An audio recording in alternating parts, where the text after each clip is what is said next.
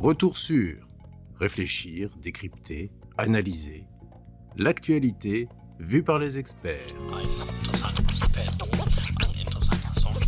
Depuis une trentaine d'années, l'inflation reste au plancher dans les pays avancés. Et l'une des causes pourrait être le taux de chômage et la faible dynamique des salaires qui en découlent. Mais cette explication n'est-elle pas finalement trop simple? C'est ce que nous allons voir. Bonjour François Gérolf. Bonjour. Vous êtes professeur assistant à UCLA et conseiller scientifique au CEPI.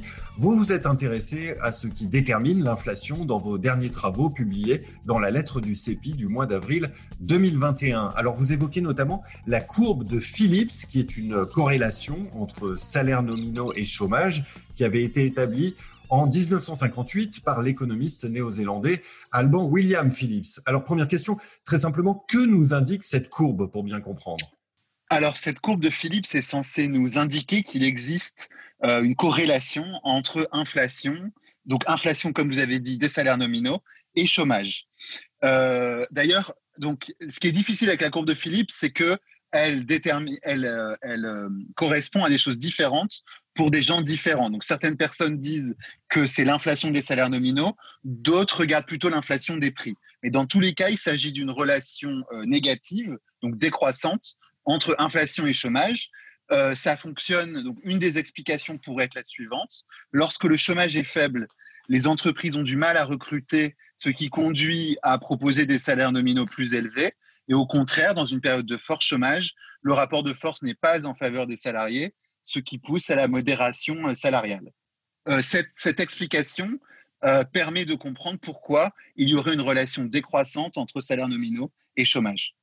Alors cette euh, courbe de Philips, ces travaux de Philips, ils ont été contestés, ils ont été remis en question. Quels sont les épisodes macroéconomiques récents qui en révèlent les limites? Voilà, et donc il y, a, énormément d'exemples récents dans lesquels on pense que euh, c'est difficile d'observer cette courbe de Philips. Donc un exemple, c'est euh, la crise financière de 2007-2009, qui, selon la courbe de Philips, aurait dû amener à de la déflation. Or, on n'a pas vu de déflation dans la plupart des pays. Euh, de la même façon, la crise européenne, l'austérité européenne de 2011 à 2013 a amené à une augmentation très forte du chômage. Et pourtant, encore une fois, en Europe au global, on n'a pas vu euh, de déflation. Euh, il y a un autre exemple dans lequel la courbe de Phillips ne fonctionne pas, mais dans le sens inverse en quelque sorte, c'est le cas de la Suisse, qui, elle, connaît un taux de chômage très faible, une économie florissante, mais pourtant connaît un épisode de déflation. Et puis il y a aussi le, euh, plan de relance de Donald Trump en 2017. Exactement. Donc le plan de relance de Donald Trump, c'est l'exemple le, plus, plus récent. Euh, donc en 2017, euh, Donald Trump fait de la relance dans une économie qui est censée être déjà au plein emploi. Et donc les économistes néo-keynésiens qui utilisent la courbe de Phillips avaient prévu que cela devait amener à une inflation sans cesse en augmentation. Or, on n'a pas du tout observé cette inflation qui était prédite par la courbe de Phillips. Retour sur réfléchir, décrypter, analyser l'actualité vue par les experts. Y a-t-il néanmoins des circonstances dans lesquelles la courbe de Phillips s'observe effectivement? Effectivement, donc on observe toujours en réalité la courbe de Phillips, en particulier dans des contextes de change fixe.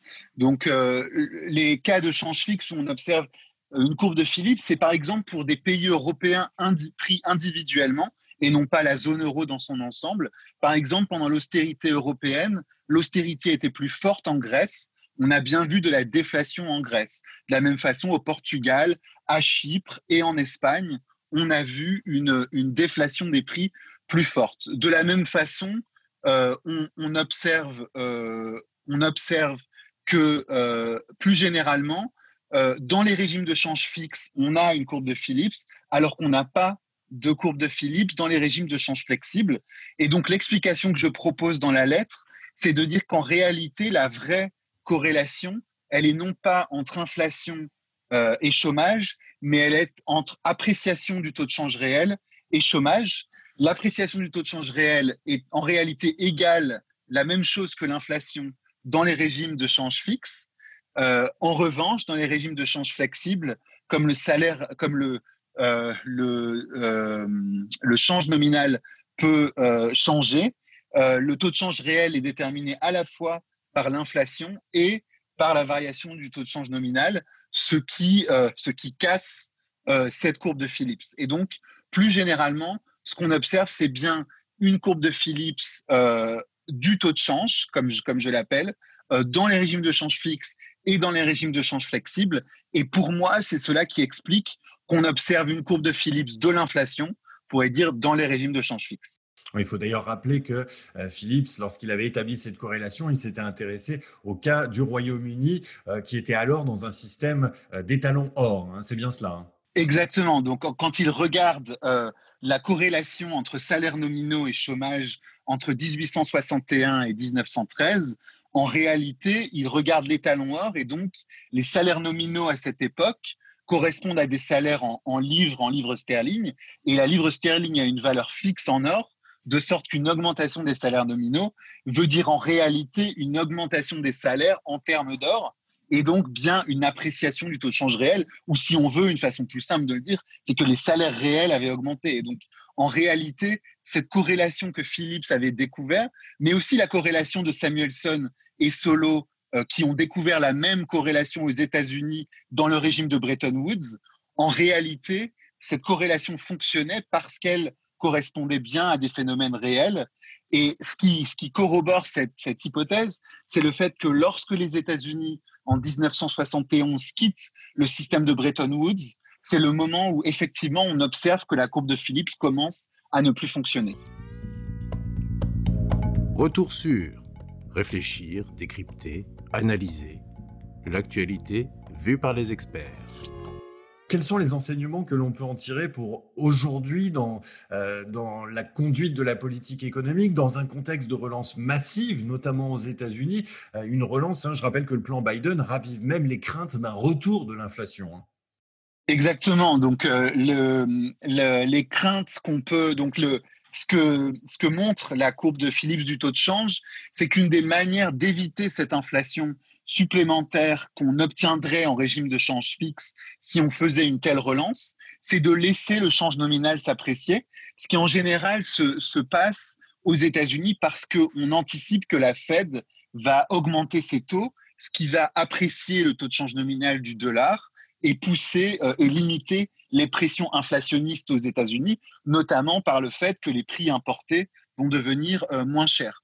Mais le problème, c'est que cela montre que les risques euh, de la relance non coordonnée, et j'insiste sur ce point, que cela est vrai que pour une relance qui n'aurait lieu qu'aux États-Unis, mais pas dans le reste du monde, les risques d'une relance non coordonnée de la part des États-Unis sont plutôt sous la forme d'une dégradation de leur compétitivité sous la forme d'une augmentation du taux de change réel, d'une appréciation de ce taux de change réel qui aboutit à une déformation de la structure de production qui rend le secteur manufacturier moins compétitif et donc qui pose des problèmes de compétitivité et de désindustrialisation accélérée. Dernière question, François Gérolf. Est-ce que cette courbe de Phillips de change, donc, comme vous l'avez euh, décrite, est-ce qu'elle peut expliquer certaines erreurs commises récemment en matière de politique économique? Oui, je pense qu'effectivement, ça remet en question plus généralement le mandat qu'on donne aux banques centrales de euh, cibler l'inflation et l'inflation euh, seulement, puisque on, peut prendre l'exemple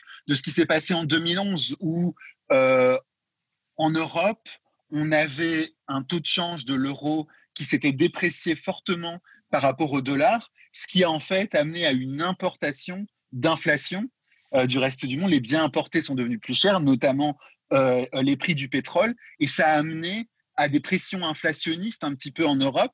Comme le mandat de la Banque centrale européenne correspondait à fixer le niveau de l'inflation à certains niveaux, ça a amené la Banque centrale européenne à augmenter ses taux en avril et en juin 2011, euh, alors que euh, l'Union européenne était en même temps en train de faire une politique d'austérité très dure entre 2010 et 2013, et donc ça n'était vraiment pas le moment de, remonter les taux.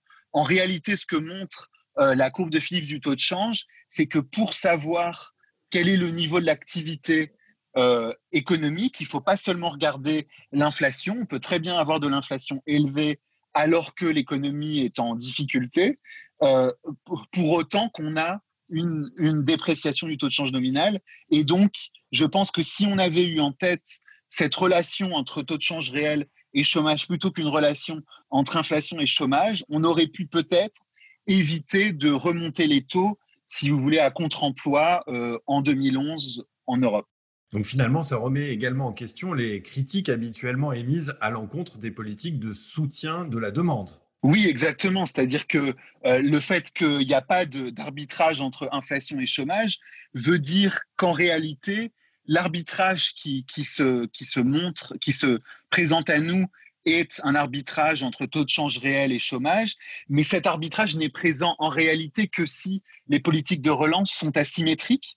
Euh, et ce, cette appréciation du taux de change réel n'est plus un inconvénient si l'Europe, euh, la Chine euh, stimulent leur demande en même temps que les États-Unis le font, puisqu'à puisqu'à ce moment-là, l'ensemble des taux de change réels, si vous voulez, vont s'apprécier, ce qui veut dire qu'il va n'y avoir aucun, euh, aucun changement euh, du taux de change réel relatif entre différents pays. Donc, ce que, ce que ça montre, c'est que derrière l'arbitrage de Philips, il y a seulement un, une limite de la politique de relance asymétrique, mais pas vraiment de limite de la politique de relance mondiale. Eh bien, merci beaucoup François Girolf pour euh, merci ces explications et pour euh, ceux qui veulent en savoir plus, je renvoie au site du CEPI où on peut trouver en téléchargement libre la lettre du mois d'avril 2021 dans laquelle vous détaillez tout ça. Merci encore. Merci beaucoup. Retrouvez tous nos podcasts sur theconversation.fr. N'hésitez pas à les commenter et à les partager. Merci de votre écoute.